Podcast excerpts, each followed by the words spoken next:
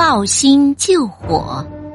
战国时期，许多小国都先后被大国吞并了，最后只剩下秦、楚、齐、赵、韩、魏、燕七个国家。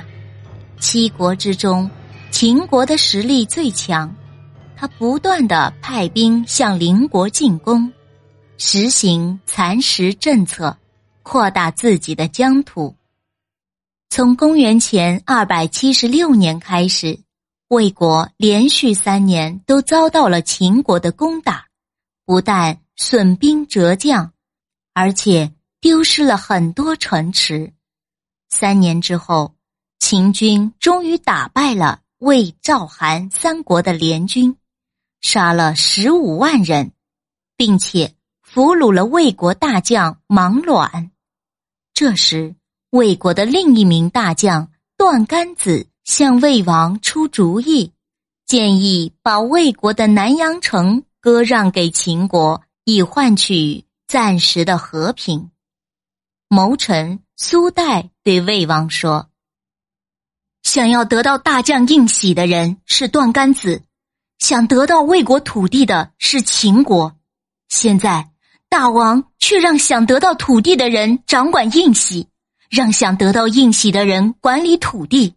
我看，在魏国的土地没有割让完之前，他们是不会罢休的。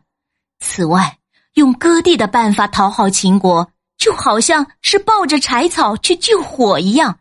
柴草没有燃烧完之前，火是不会熄灭的。魏王听了段干子和苏代的话，始终拿不定主意，致使魏国的土地不断的被秦国侵占，国力也不断的遭到削弱。